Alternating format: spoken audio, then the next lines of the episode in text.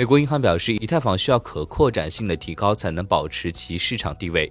美国银行上周在一份研究报告中表示，以太坊区块链从工作量证明机制到权益证明机制的过渡似乎迫在眉睫。以太坊基金会的一名成员最近表示，这种转变暂时预计在九月中旬进行。报告称，合并是区块链五项计划更新中的第一个。他将以太坊现有的执行层与 POA 共识层 Bacon Chain 相结合。对此，美国银行表示。以太坊不太可能继续成为占据主导地位的区块链操作系统。